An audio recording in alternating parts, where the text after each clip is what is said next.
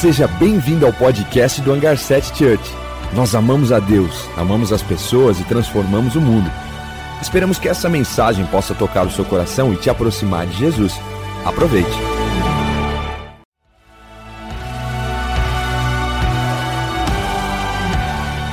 Seja bem-vindo ao podcast do Hangar 7 Church. Nós amamos a Deus, amamos as pessoas e transformamos o mundo. Esperamos que essa mensagem possa tocar o seu coração e te aproximar de Jesus. Aproveite.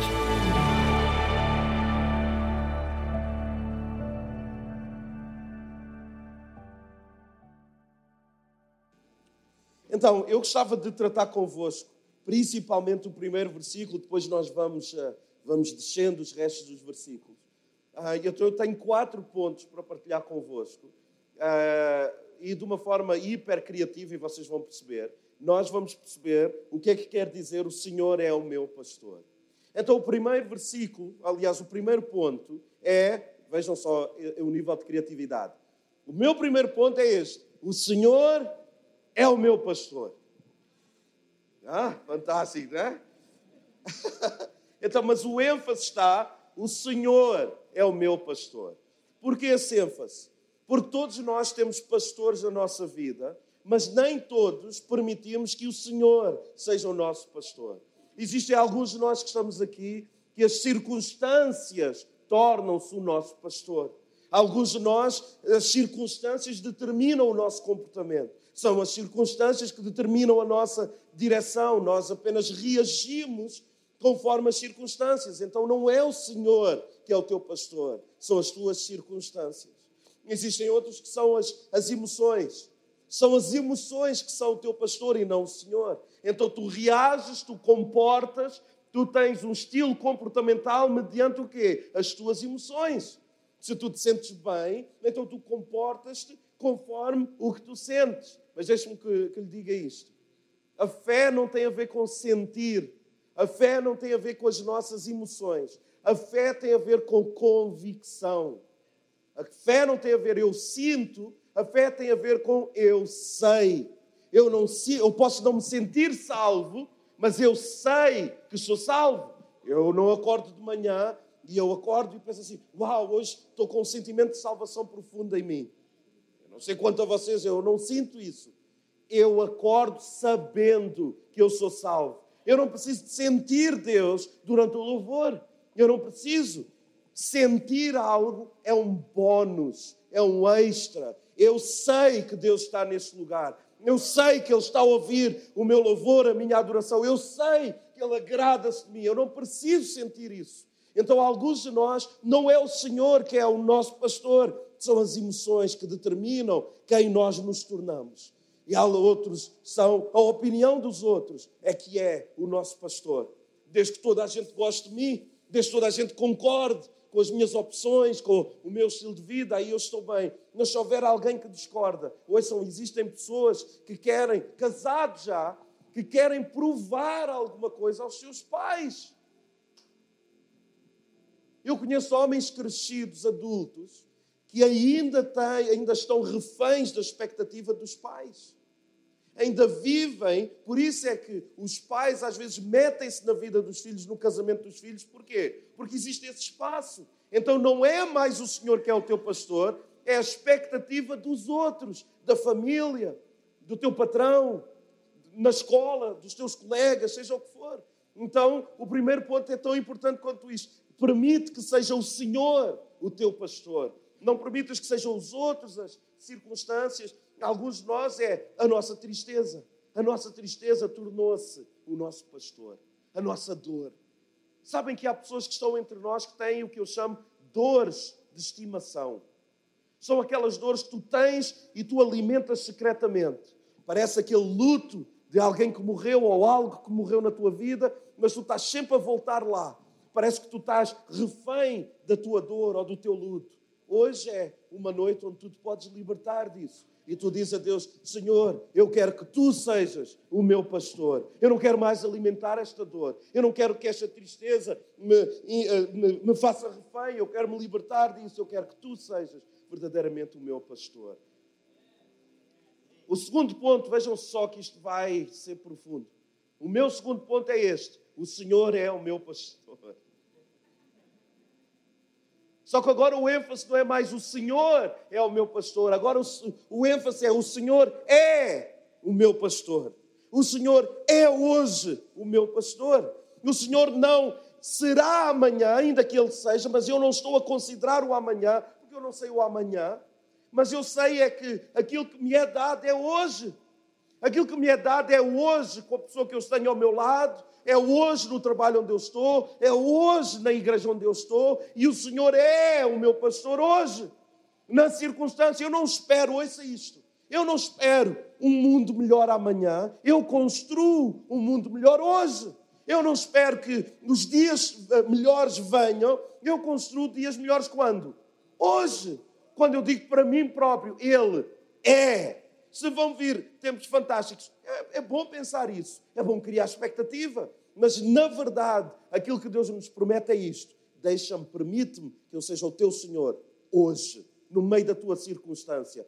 Eu fiz coisas no passado, diz o Senhor, que é fantástico, mas não te concentres no passado e não foques demasiado no futuro. Concentra-te naquilo que é hoje. Então o Senhor é o meu pastor hoje e eu sei que isto vai ser escandaloso para alguns de vocês. Mas o meu terceiro ponto é incrível. O Senhor é o meu pastor. Eu sei que vocês estão. Agora não é mais o ênfase no Senhor ou naquilo que Ele é, mas tem a ver com o Senhor é o meu pastor.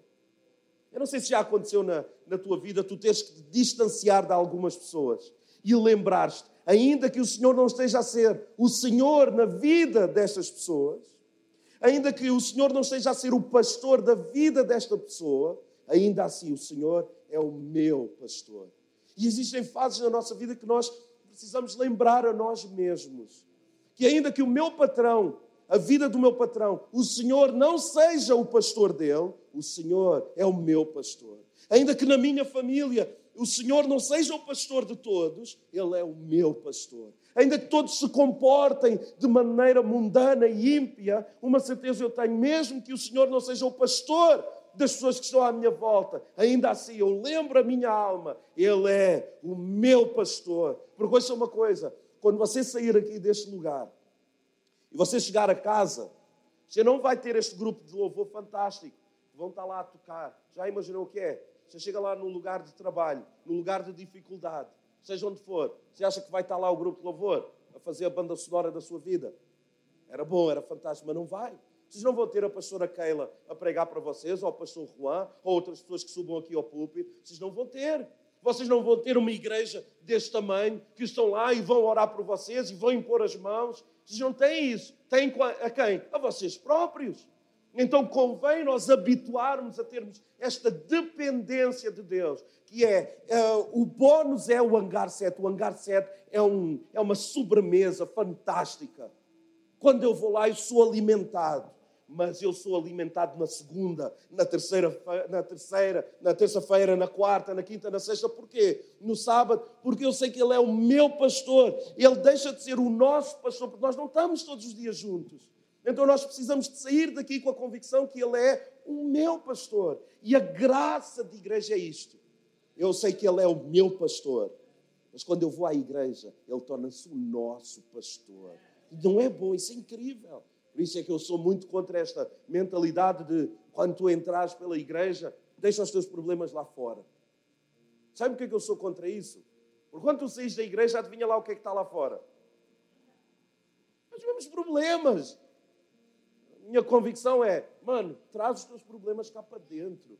Traz o pior de ti. Traz a tua pior versão cá para dentro. Nós vamos arranjar uma maneira de matar essa carne que tu tens em ti. Nós vamos organizar um, um assalto à tua carne. Tu e Deus, é Deus dizer assim, mano, nós vamos apanhar essa tua carne desprevenida. Depois vamos, vamos descer o pau nele.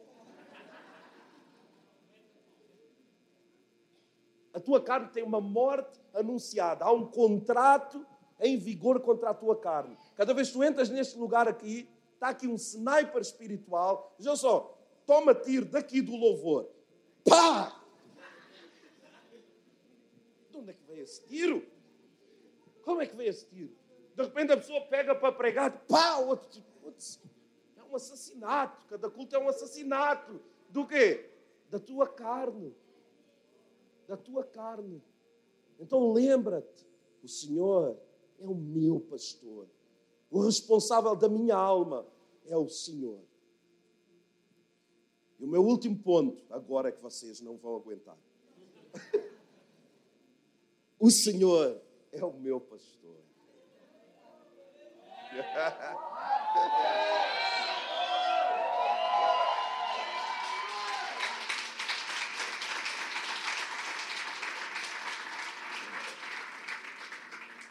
Então o Senhor é o meu pastor, Ele não é o meu colega de trabalho, Ele não é apenas o meu melhor amigo, Ele não é quem eu amo e me ama de volta, Ele não é apenas isso, Ele é pastor. E o pastor determina a direção. O pastor não pede opinião à ovelha, o pastor determina e a ovelha obedece. Ah, o pastor estabelece o caminho, ouça, até estabelece a velocidade. A velocidade não é a ovelha que decide. A velocidade dentro do processo, na caminhada, quem decide é o pastor. Então espera isto do pastor. Não esperes que o pastor te peça opinião. Eu nunca vi um pastor chegar ao pé de uma ovelha e dizer assim: Olha como é que é, onde é que tu queres ir? Ainda por cima, a ovelha, que é o animal, o animal mais burro que existe, é, é, é assim, muito ignorante a ovelha. A ovelha não consegue. Pronto. Todo o insulto à ovelha é assim. É, é verdadeiro. A ovelha não sabe nada.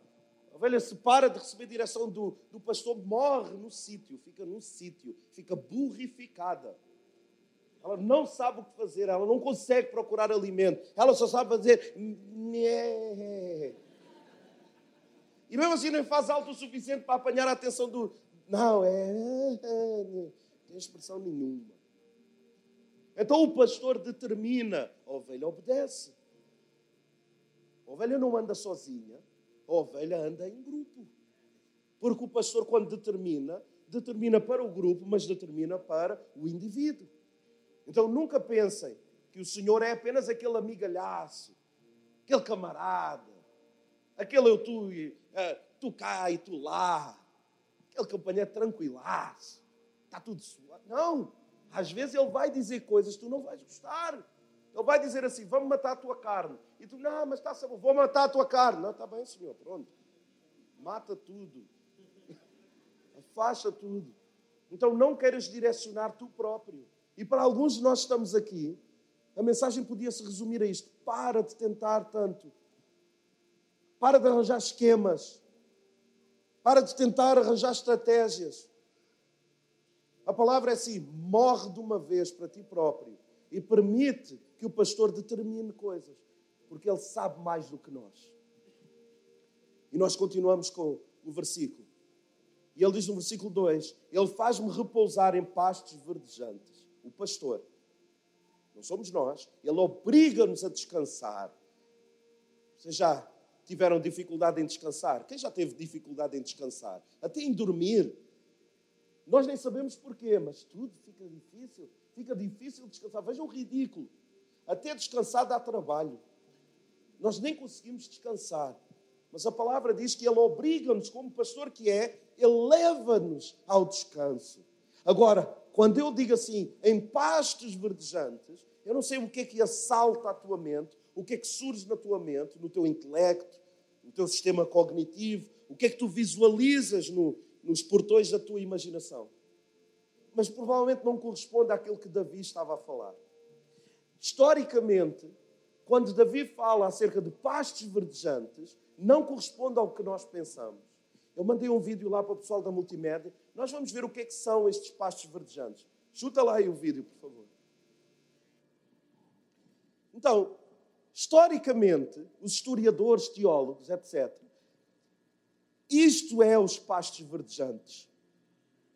Que até ao dia de hoje, o tempo moderno, os pastores, porque ainda existem pastores, levam para o Negev. O Negev é biblicamente o que Davi estava a referir como pastos verdejantes. E se vocês prestarem atenção, isto de verdejante não tem nada. Não tem verdura aqui nenhuma. Não tem nada aqui verdejante, isto é quase um deserto, isto tem pedras e pedras e areia. Aqui são os trilhos que as ovelhas fazem, os pastores, eles levam para, estas, estas, para estes sítios, vejam as ovelhas, e não tem aqui nada de verdejante.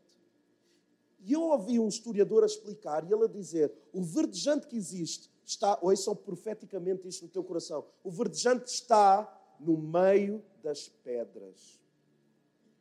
O alimento está no meio das pedras. Não está à vista, não salta à vista, mas o alimento que o pastor leva as ovelhas a comer está no meio das pedras. O que é que isto quer dizer? Podes parar o vídeo, por favor. Quem ouve, quem lê pastos verdejantes, o que ele entende são estes pastos. Nós não temos esse entendimento porque nós não vivemos no Médio Oriente, nós não temos culturalmente acesso a isso. Mas quando Davi está a falar sobre planícies, pastos verdejantes, ele está-se a referir a um monte de pedras com um pouco de verdura. O que é que isto quer dizer para nós? Ouça com ouvidos de ouvir. O pastor vai te levar a um sítio que pode parecer não tem nada lá. Pode parecer só ter pedras, mas ele sabe onde é que está o alimento. Ele sabe o pormenor de cada dificuldade da tua vida. Cada dificuldade da tua vida, cada pedra não está lá por acaso. Aquilo faz parte de todo um pasto onde ele sabe onde é que está o verdejante. Ele sabe onde é que está o alimento. E ouçam, pastos verdejantes não tem a ver com uma abundância de verduras, uma abundância de alimentos. Não. Pastos verdejantes quer dizer provisão suficiente para o dia que se chama hoje. Então a alegria que tu, que tu precisas, tu vais encontrar em Deus para o dia que se chama hoje. Tu não vais estar exuberante de alegria, mas tu vais achar uma alegria no meio de muita tristeza. E tu vais agarrar aquela alegria com tanta força e tu dizes: Senhor, obrigado, por tu deste neste pasto verdejante, no meio de tanta tristeza, eu posso me alegrar ao ver uma criança. Senhor, obrigado porque eu posso me alegrar, porque eu posso ler a tua palavra. Senhor, obrigado porque eu posso me alegrar, eu posso cantar para ti. Obrigado porque isto é suficiente para me fazer ultrapassar o dia de hoje.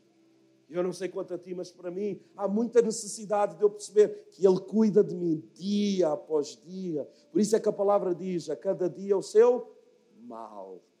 Não te preocupes com o bom que virá amanhã, mas também não te concentres no mal, concentra-te no bom que existe no meio das pedras. Ele sabe onde é que está o melhor desta vida. Eu estava eh, lá no Recife, numa igreja muito bonita, de, de uns pastores amigos, uh, do, pastor Arthur e Talita Pereira. Igreja fantástica. E uma das coisas que eu vi mexeu muito comigo. Que culturalmente o Brasil é muito diferente de Portugal, é muito diferente. A maneira de falar, há algumas coisas que são diferentes, mas, mas eu nunca pensei que fosse tão diferente. Eu estava a, a ver uma praia lá no Recife e eles tinham piscinas, pequenas piscinas na praia, na areia, com um mar fantástico. E eu comecei a estranhar e isso não faz sentido nenhum. Nem aqui, nem no Brasil, nem em Portugal, mas eu nem vou dizer nada porque vai parecer que eu estou a discriminar ou, ou que estou a brincar ou a ridicularizar. Mas aquilo que causou-me tanta estranheza que eu, eu, tive que perguntar. Eu disse, oh, que, quem estava-me a mostrar a praia era uma, uma irmã, e eu disse, oh, oh Carla, ajuda-me a perceber porquê que tem. Porque, eu não sei se vocês percebem o quão pouco lógico isto é. Tem um mar, não é um rio, mar à tua frente e tem piscinas na, na areia, mano, isso é complexo, mas nem eu consigo atingir isso. E eu falei, Carla, ajuda-me. E ela disse, não, pastor, porque havia aqui uns recifes e ela explicou, então tem tubarões. Isto para mim é tipo filme. Tubarões? Mas tem mesmo tubarões? Não, houve ataques e tudo. Então, as pessoas o que é que fazem? As pessoas estão na praia, mas não podem ir para o mar. Então ficam lá nessas piscinas com as crianças e tal. E eu lembrei-me sempre, e os turistas? O turista está tudo ferrado se vai lá. Tipo eu, eu ia pensar, ah, esse povo do Brasil não percebe nada disto. Eu vou, mas é para o mar alto. Que eles não são. Estão aí nas piscinas, tem aqui um pasto verdejante. E eu vou ficar, ouça, tem um pasto verdejante. e eu vou ficar só com uma piscina pequenina? Vou lá para o mar alto. Ou seja, o turista não sabe o que o, o natural, o local sabe. O local tem mais informações que o turista não tem. Então nós às vezes estamos na nossa vida e a nossa vida não parece um pasto verdejante, porque está no meio do deserto, há muita pedra e nós olhamos para o nosso vizinho que tem um pasto verdadeiramente verdejante, onde a relva lá, a grama lá é verde e toda espetacular e nós dizemos, Senhor, por que eu não posso ter aquela grama assim? Por que na minha vida tudo custa? Por que tudo custa? Parece que ter uma vitória custa e aquele tem pastos verdejantes. Ouçam, Deus tem algumas informações que tu não tens. Deus é o local, Deus é o natural de todo o universo. Ele sabe porque que a ti te custa e ao outro parece mais fácil. Ouça, nós às vezes dizemos a relva do vizinho é sempre mais atraente do que a nossa. Mas deixe-me dizer, a relva do vizinho se calhar é artificial. Então fica com a tua relva meio destruída, mais envelhecida, com um buraco ali, um buraco aqui, terra onde não devia ter terra, onde devia ter relva, mas não tem mais grama, mas fica nesse lugar, porque se Deus te diz que aí é seguro e que no mar alto há coisas que te vão ferir, então não te aventures no mar alto. Fica, mesmo que os outros pensem, não, porque é que tu não vens aqui? Porque é que tu não vens no mar alto? Para os jovens isto é tão importante. Mesmo que os outros pareçam que estão-se a divertir mais mesmo que pareça que os outros estão a curtir mais a vida, mesmo que pareça que os outros todos estão no mar alto, permanece na areia com a tua pequena piscina. Mais vale uma pequena piscina na vontade de Deus do que todo um mar alto na, para o mundo da, da tua carnalidade. Então aprende isto. Pastos verdejantes é provisão suficiente para o dia. Agora nós chegamos a este versículo e eu vou terminar neste versículo. E ele diz assim: Preparas-me uma mesa, veja só a loucura. Preparas-me uma mesa na presença dos meus adversários.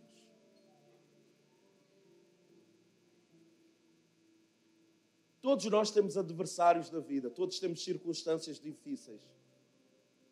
Alguns, o nosso grande adversário somos nós próprios. O nosso grande adversário são as nossas vontades, as nossas opiniões, a nossa independência de queremos fazer à nossa maneira. Então imaginem o que é. Deus dizer-te assim: Olha, qual é a tua adversidade? Qual é a tua dificuldade? E nós expomos a nossa dificuldade. E nós dizemos: Senhor, eu estou sozinho eu está-me a ser tão difícil estar sozinho. Senhor, o meu casamento está desfeito. Eu posso não partilhar com ninguém, mas eu sinto-me desfeito no meu interior. Essa é a minha adversidade. E o que Deus diz é: então deixa-me preparar-te. Ouça o quão louco isto é. Eu apresento a minha dificuldade e Deus diz assim: deixa-me preparar-te então uma mesa. E nós dizemos: Senhor, mas eu não preciso de uma mesa, eu preciso que tu resolvas isto. Eu não preciso de estar a comer, eu não preciso estar quieto, sentado numa mesa. Senhor, eu não preciso de que tu cries uma mesa. Senhor, e nós levantamos da mesa e dizemos: Senhor, eu não preciso disso, eu preciso que tu resolvas a minha vida. Eu preciso que tu me des um emprego. Eu preciso que tu me des uma esposa. Senhor, o meu ventre está estéril, eu não consigo dar à luz. Senhor, dá-me um, um filho. E o que Deus diz é: Eu estou a preparar uma mesa, vamos conversar. Você nunca reparou que Jesus está constantemente a falar de comida? Por isso é que eu digo que Jesus era quase português.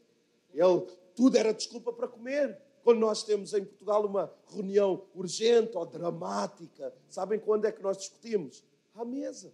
Nós dizemos, oh mano, vamos comer juntos. Cristo ainda ia, levava a coisa, ele chegava e ele convidava-se, autoconvidava-se, leiam a palavra que está lá, ele autoconvidava-se para, para ir comer na casa dos outros. Eu não sei se tu já fizeste isso, mas isso não é bonito pessoa chega e diz assim: Como é que tu te chamas? Vitor. Assim, Como é que é, Vitor? Chega aí, Vitor. Anda, Vitor, mano. Como é que estás? Prazer te conhecer. Olha, eu vou comer a tua casa, tá? Mas vocês estão a perceber. Cristo fazia isso. Ele dizia assim: Uau, Vitor, está ser fantástico conhecer. Vamos lá jantar à tua casa. E o Vitor dizia: Pronto, senhor. Pode ser. E ele dizia: Mano, vou levar mais 12.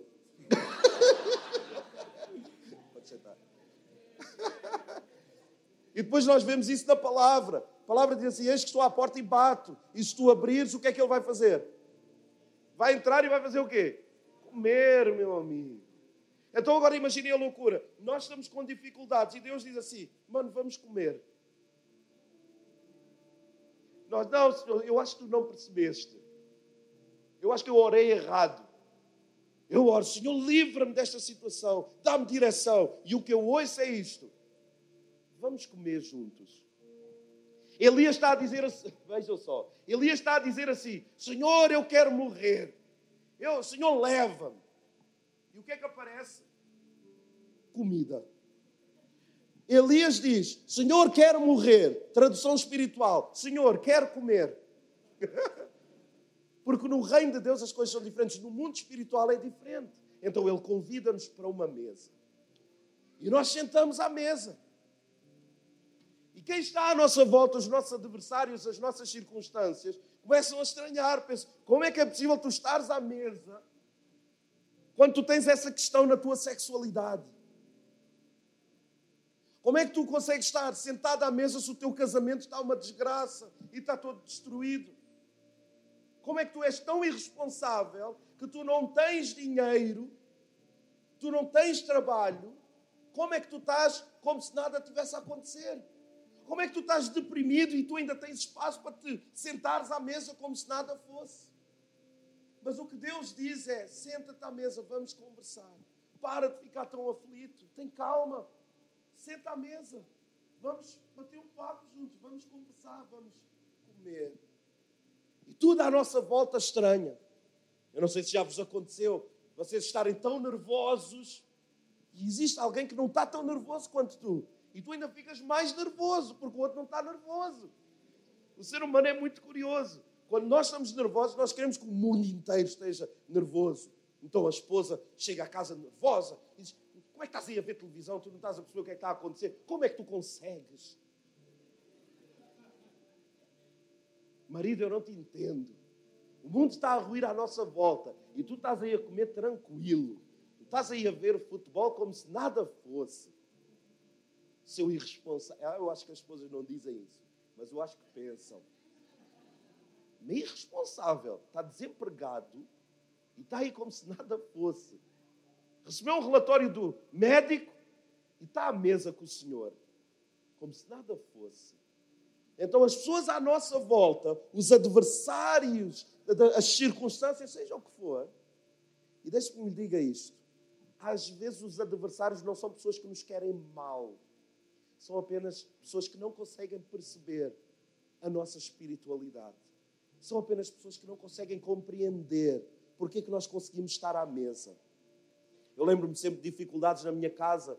Eu converti-me primeiro e os meus pais converteram-se depois. Mas eu lembro-me sempre de ver a minha mãe, no meio de dificuldades em casa, a minha mãe à mesa com o Senhor. Sabe como é que ela fazia?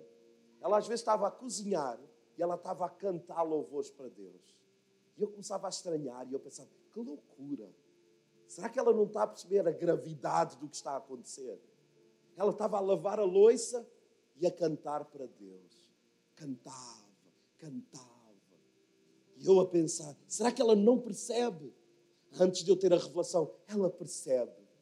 E ela percebe tanto que aquele momento é o momento onde ela está à mesa, ela e o Senhor. Ela está a lavar a louça e está ela e o Senhor. Eu, eu às vezes estou no carro, eu, eu choro, eu estou na presença de Deus. Independentemente do que estiver a acontecer, arranja sempre maneira de estar na presença de Deus. E, nem, e não te preocupes em tu pareceres louco para os outros. Porque eu olhava para a minha mãe e eu pensava, ela deve estar a ficar louca, porque ela não está a perceber a gravidade do que está a acontecer. Imaginem, não é o caso, mas imaginem estar a perder a casa, não ter capacidade de pagar a renda, estar desempregado, seja o que for. E a pessoa está a agir como se nada fosse. Porquê? Ouçam.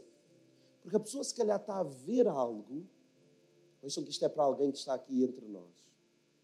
Tu pareces louco para algumas pessoas porque tu estás a ver algo que os outros não estão a ver. Os outros não compreendem o que tu, tu estás a ver. Então tu pareces louco. Eu lembro-me uma vez que eu estava, fui ao McDonald's e fui com a minha filha. Estou, estou quase a terminar. A minha filha tem oito anos, mas ela tem cabeça de adolescente já. Então ela pensa que já deve ter uns 12 anos. Então, nós estávamos no McDonald's, ela estava sentada num sítio. E eu brincava muito com ela. Quem, quem é pai aqui? Faça lá assim. Então vocês sabem o que é que eu estou a dizer. Nós diminuímos sempre o nosso QI quando brincamos com os nossos filhos, né? Nós viramos assim uns palhaços de primeira. Nós inventamos línguas, a gente faz brincadeiras. Ouçam, eu mudo o meu tom de voz com a minha filha. Eu faço assim. Ah, e depois ela foi, ela cresceu com uma babá brasileira. Então ela, quando brinca com as bonecas, ela vira brasileira. Então ela fala meio brasileiro. Então eu tenho que fazer voz também de brasileiro. Então eu sou Batman também. E pô, cara. eu mudo a voz, eu faço tudo para brincar com a minha filha.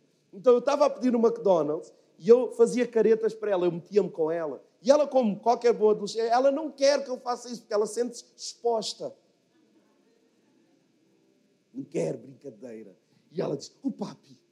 E eu, quanto mais ela não gosta, mais palhaço eu fico. Né? E eu fazia caretas, blá, blá, blá, só que atrás dela tinha lá uma, outra, tinha uma moça, mais, mais ou menos da minha idade. Mas eu não estava a reparar. Então, essa moça não estava a ver a Maria. Então, tudo o que eu fazia, ela pensava que era para ela. ela. A certa altura, eu acho que ela partiu do princípio que eu estava-lhe a dar uma cantada, porque eu não estava com aliança. E então, ela deve ter pensado. Mas também vou ser sincero, uma cantada bem esquizofrénica. oh, é muita palhaçada. Eu acho que não se conquista nenhuma mulher com muita palhaçada assim. Mas eu percebi que depois é que. Eu não sei se já vos aconteceu, nós estamos a olhar para o vazio, para o nada, mas por acaso está alguém à nossa frente. Já vos aconteceu? Aquele momento constrangedor, né? E isso estava a acontecer.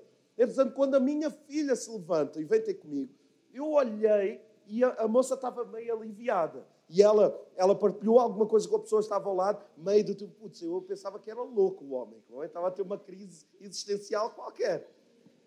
Mas sabem, ouçam isso com muita atenção, sabem porquê que ela julgou que eu era louco? Porque ela não estava a ver a mesma coisa que eu estava a ver. Ela assumiu que eu era louco, porque ela não estava a ver o mesmo que eu estava a ver. Não te importes que algumas pessoas te considerem louco, porque as pessoas não estão a ver o mesmo que tu estás a ver. Existe algo no teu interior que não dá para explicar. Ouçam também isto: para de tentar explicar o que tu estás a ver espiritualmente. Há pessoas que não vão entender. Então para de querer categorizar, explicar ao teu melhor amigo, ao, ao esposo, à esposa, aos filhos, ao pastor. Não, não, não. Vive o que tu estás a ver. Vive isso, mesmo que ninguém entenda. Porque quando nós estamos à mesa, nós estamos a ver algo que mais ninguém está a ver. Nós estamos a ver alimento no meio das dificuldades. Nós estamos a ver Deus a vencer batalhas sem que nós estejamos a ver os outros a contemplar a mesma coisa que nós. E para terminar, deixa-me dizer isto. Podes trazer outra cadeira, por favor? Esta é uma mesa para, dois. Mas infelizmente, o que nós temos feito, nós temos convidado outros para esta mesa, outros que não pertencem a esta mesa. Nós convidamos o desânimo a sentar na mesma mesa. Nós convidamos a dúvida. Será que será que realmente Deus está a cuidar? E nós infelizmente convidamos o inimigo da nossa alma, que tem todo o prazer. A palavra diz que ele anda à volta ao derredor. É como se ele andasse com uma cadeira pronta Enquanto tu deixas, abres uma brecha do teu coração, ele imediatamente senta-se e ele começa a dizer: Oi, por que é que tu achas que isso vai resultar desta vez? Tu já foste à frente 30 mil vezes confessar esse pecado, arrepender. Por que é que tu achas que agora vai resultar? Por que é que tu achas que o teu casamento agora é que vai resultar? Por que é que tu achas que agora é que vais dar bom testemunho? Quem te disse isso? Para lá de te enganar. Cai na real. Tu não estás a ver os adversários à tua volta. O que tu estás a fazer é palhaçada. Amigo, para com isso. Quem és tu para estar a levantar os braços no meio do louvor? Tu achas que Deus não sabe o que é que tu andas a pensar? Tu achas que Deus não sabe o que é que tu andas a fazer? Para lá com isso, tem vergonha na cara, para com isso. Baixa lá os seus braços. Estás a ver aí gente exuberante a louvar hoje, tu não és como eles. Ou tu pensas que Deus não sabe os segredos da tua alma, essa tua mentalidade pervertida, seja o que for, essa tua insegurança. Tu és inseguro, tu nunca vais ser ninguém. Tu nunca vais ser ninguém. E nós, quando convidamos isso, sabe o que é que acontece, infelizmente? Deus está a falar e a voz parece que fica abafada, porque nós convidamos e o inimigo sabe o que é que nos há de dizer. E alguns de nós temos convidado até família, amigos, homens, mulheres, circunstâncias. Alguns de nós sabem quem é que nós chamamos para vir aqui à mesa? As redes sociais. As redes sociais que nos dizem: tu não és bom o suficiente, tu não és bonito o suficiente, Tu não tens beleza suficiente. Olha para essa mulher, ah, olha para o corpo desta mulher, olha para os olhos, olha para a maneira como ela arranja o cabelo, olha como é que ela comunica, olha os seguidores que ela tem, olha tu, homem, olha, estás a ver como é que é ter uma profissão como deve ser, olha este homem de sucesso. Nós convidamos pessoas erradas para a mesa. E eu gostava de dizer nesta noite: esta mesa é uma mesa para dois, não é mesa para três, não é mesa para o melhor amigo para as redes sociais, é uma mesa para dois. Então para de chutar convite para alguém estar nessa mesa. Ouçam, o preço desta refeição foi pago em sangue. Cristo pagou um preço para estar sozinho contigo. Este é um encontro para dois. E nós convidamos espíritos que não, não pertencem a esta mesa. Não cometam nunca o erro de pensar que não há espíritos que atuam no mundo Existe ainda o espírito de Faraó, que escraviza até os dias hoje pessoas em depressões e em tristezas profundas. Existe ainda, sim, o espírito de falsos profetas, que ensinam falsas coisas à igreja, através de blogs e do Instagram e de coaches e, e etc. Ainda existe o espírito de falsos profetas Ainda existe o espírito de Golias, hoje em dia, que é um espírito que ridiculariza a igreja, em que tu sais desta porta e tu sentes que é ridículo tu estares a vir à igreja. Por isso é que há pessoas que vêm domingo sim, domingo não, domingo não, domingo sim, porque estão debaixo desse espírito que ridiculariza. Ainda existe, ouça com muita atenção, ainda existe o espírito de Herodes, em clínicas de aborto, onde existe prostituição, tráfico humano mas ouçam com igual atenção: para cada faraó ainda existe um Moisés, para cada falso profeta ainda existe um Elias, para cada Golias existe um Davi. E para cada Herodes existe Jesus Cristo, o Filho do Deus vivo, aleluia. Vamos lá dar uma, uma salva de palmas a Deus como deve ser, Ele merece tudo o que nós fazemos.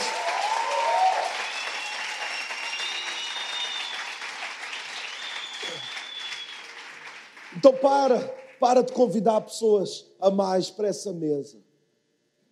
A palavra diz que o inimigo anda à volta, rugindo como um leão. Mas ele não é leão.